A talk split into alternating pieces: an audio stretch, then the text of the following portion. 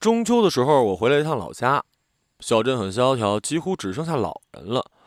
我在菜市场门口打包各种特产的时候，听到了一声尖叫，然后我看到了杨妈妈，她惊喜的看着我，又惊喜的不顾我的自顾自说。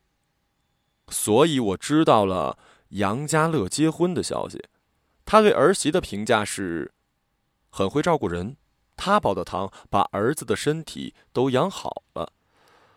我赶紧也狗腿的说：“那太好了，恭喜恭喜呀！”却果不其然的迎来了杨妈妈的手。她摸着我的手：“小七呀，别折腾了，好好成家吧啊！”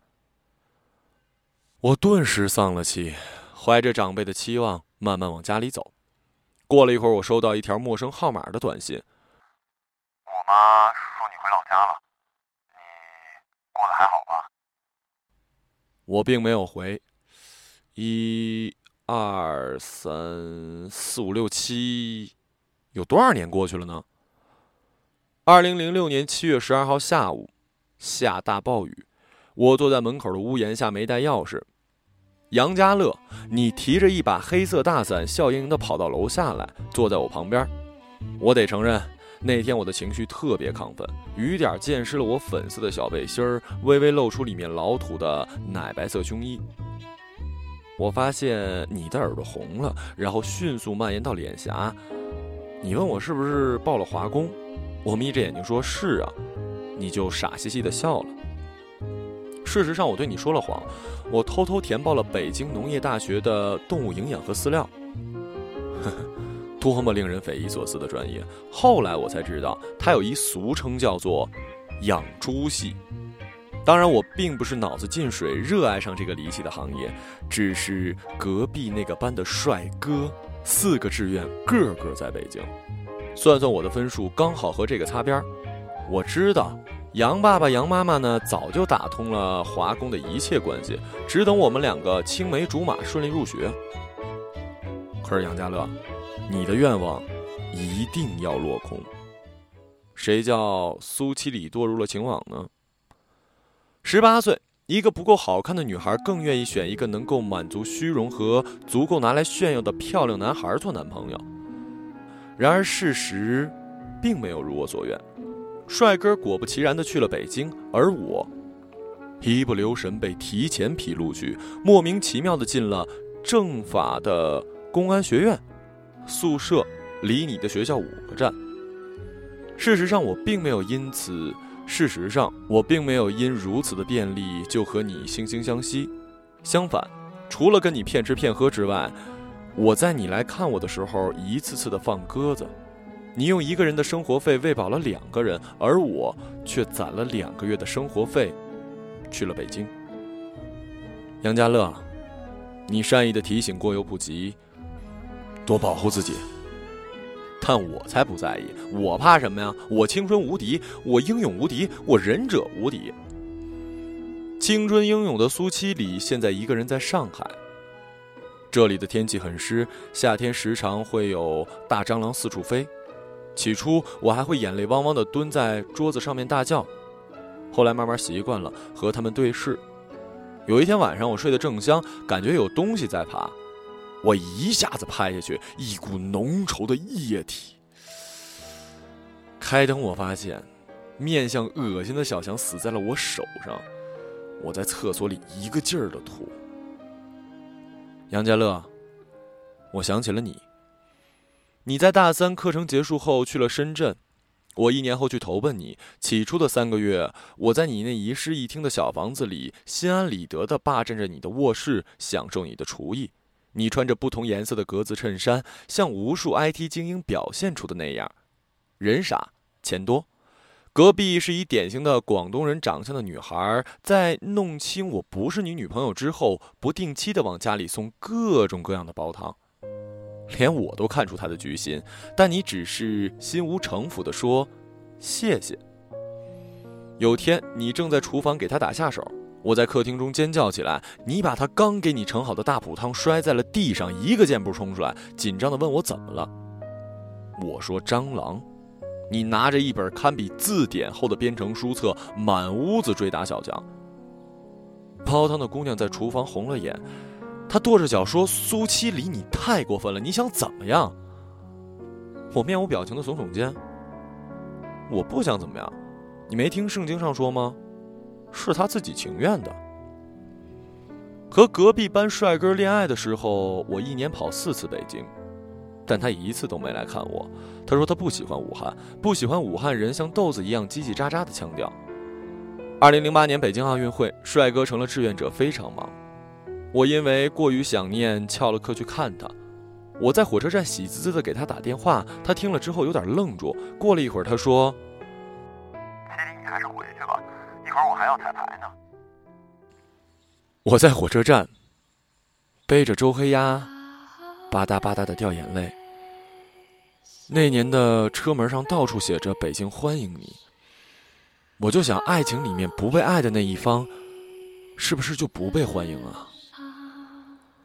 我和帅哥很快分手了。那年的奥运会开幕式特精彩，我跟一拨人没日没夜的喝酒看比赛。因为有了点伤痛颓废的气质，我吸引了戏里一个长得像吴彦祖的小白脸。我们在一起吃饭、逛街、看电影，牵手接吻的一个月后，我问他：“你会爱我一辈子吗？”他的回答是“永远”。于是我答应了他的同居要求，跟他搬到了校外。我知道那次你来看我的时候受到了惊吓，我穿着邋遢的衣服和小白脸在脏兮兮的屋子里抢电脑。我本想收拾一下接待你，但你何时没见过我的狼狈？结果最后竟然是你。请弹尽粮绝的我们在学校里最好的馆子里吃了饭。你虽然给我点了我最爱吃的剁椒鱼头，但你又嘱咐我少吃重口味，对身体不好。我一向知道你的口味清淡。他们说口味清淡的人有着宽容和慈悲的胸怀。我的小白脸男友嘲笑你说大男人怎么这么扭扭捏捏，说着要了一打啤酒和你拼。你一口气吹掉一瓶之后就再也不理。喝多了的他。骂你算什么男人？但我知道你是真瞧不起他。你在走之前忽然拉住我的手，你说：“这个男人不可靠。”后来我才知道，正是因为这一趟，你放弃了保研留校，决定去深圳工作。你大概实在是不忍心看着我悲惨吧？杨家乐，又被你说中了。两个月后，我跟小吴彦祖在学校的游戏店门口动手。他恶狠狠地把我推在地上，然后拿着我们最后的两百块钱进了游戏室。那里面有一台名叫“苹果机”的赌博器，他已经在里面输掉了一个月的生活费。我躺在地上捂着肚子，疼得站不起来。原来我已经怀孕两个月了。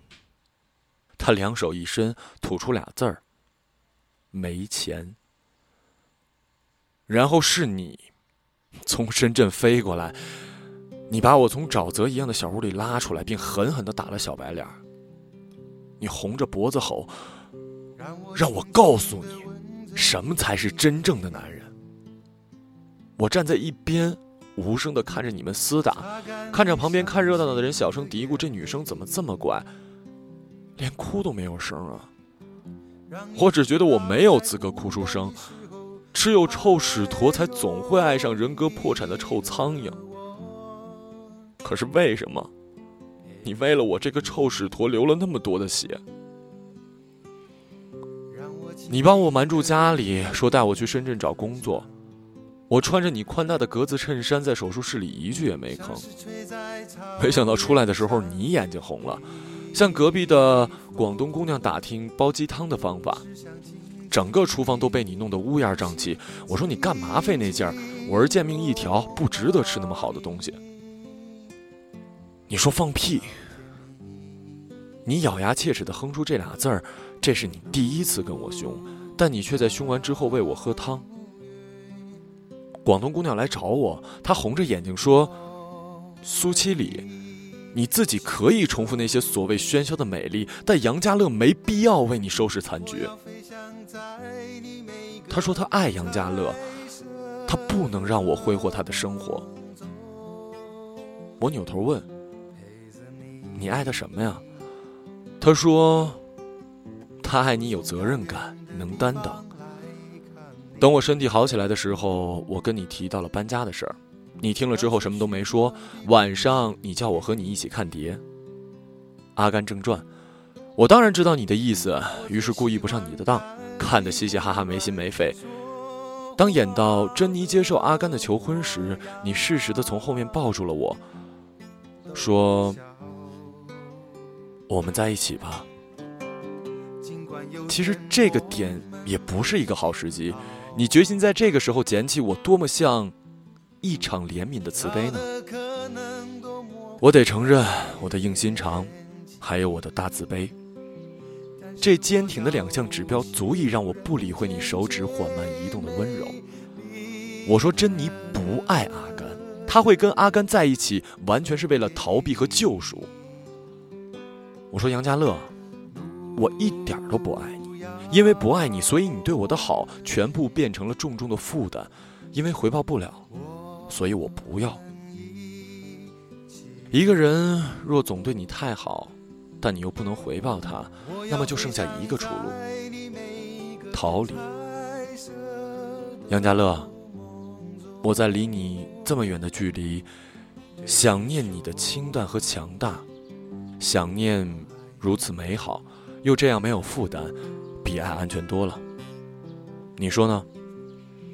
我们最后一次关联是我去看五月天的演唱会。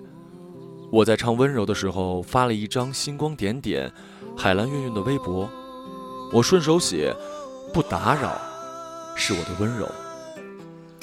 过了一会儿，我发现有一个马甲转了我的微博，点进主页一看，只有空荡的这一条。他说：“我有一个认识很久的女生，特别喜欢闯祸，但我知道她特别脆弱，别人不对她好。”他就不知道对自己好。可是我总是记得十五岁那年，告诉他我心律不齐，只能吃清淡的时候。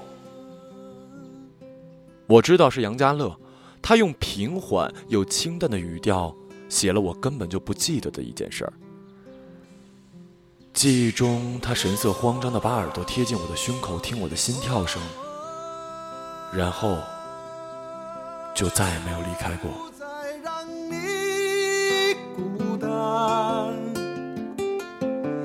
我的风光，